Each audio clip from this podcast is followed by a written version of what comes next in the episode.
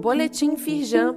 Confira a atuação da Firjan para enfrentar os desafios da retomada diante da pandemia do novo coronavírus.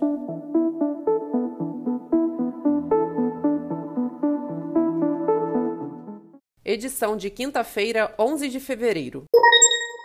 Seminário Nacional do GNV discute urgência na aprovação do Marco Legal do Gás.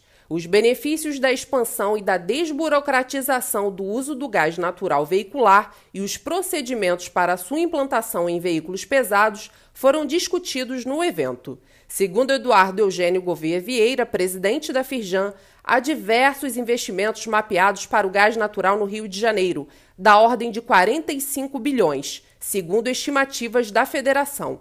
Gouveia Vieira disse que a aprovação do marco dará o estímulo necessário para destravar projetos e ampliar a oferta do combustível. Para Celso Matos, presidente do Sindirepa, avanços importantes já foram garantidos, mas é preciso avançar mais e, para isso, o marco do gás tem que sair do papel. Leia mais no site da Firjan.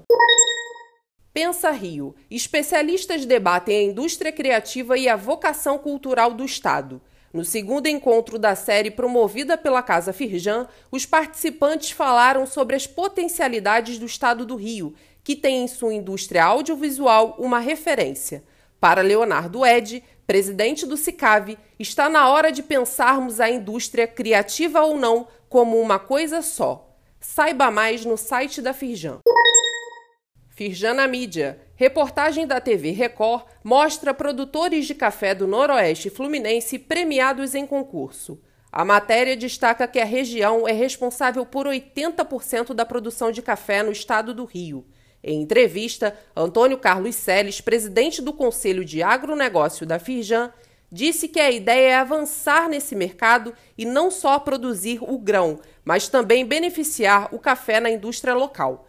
O link para a reportagem está disponível neste boletim.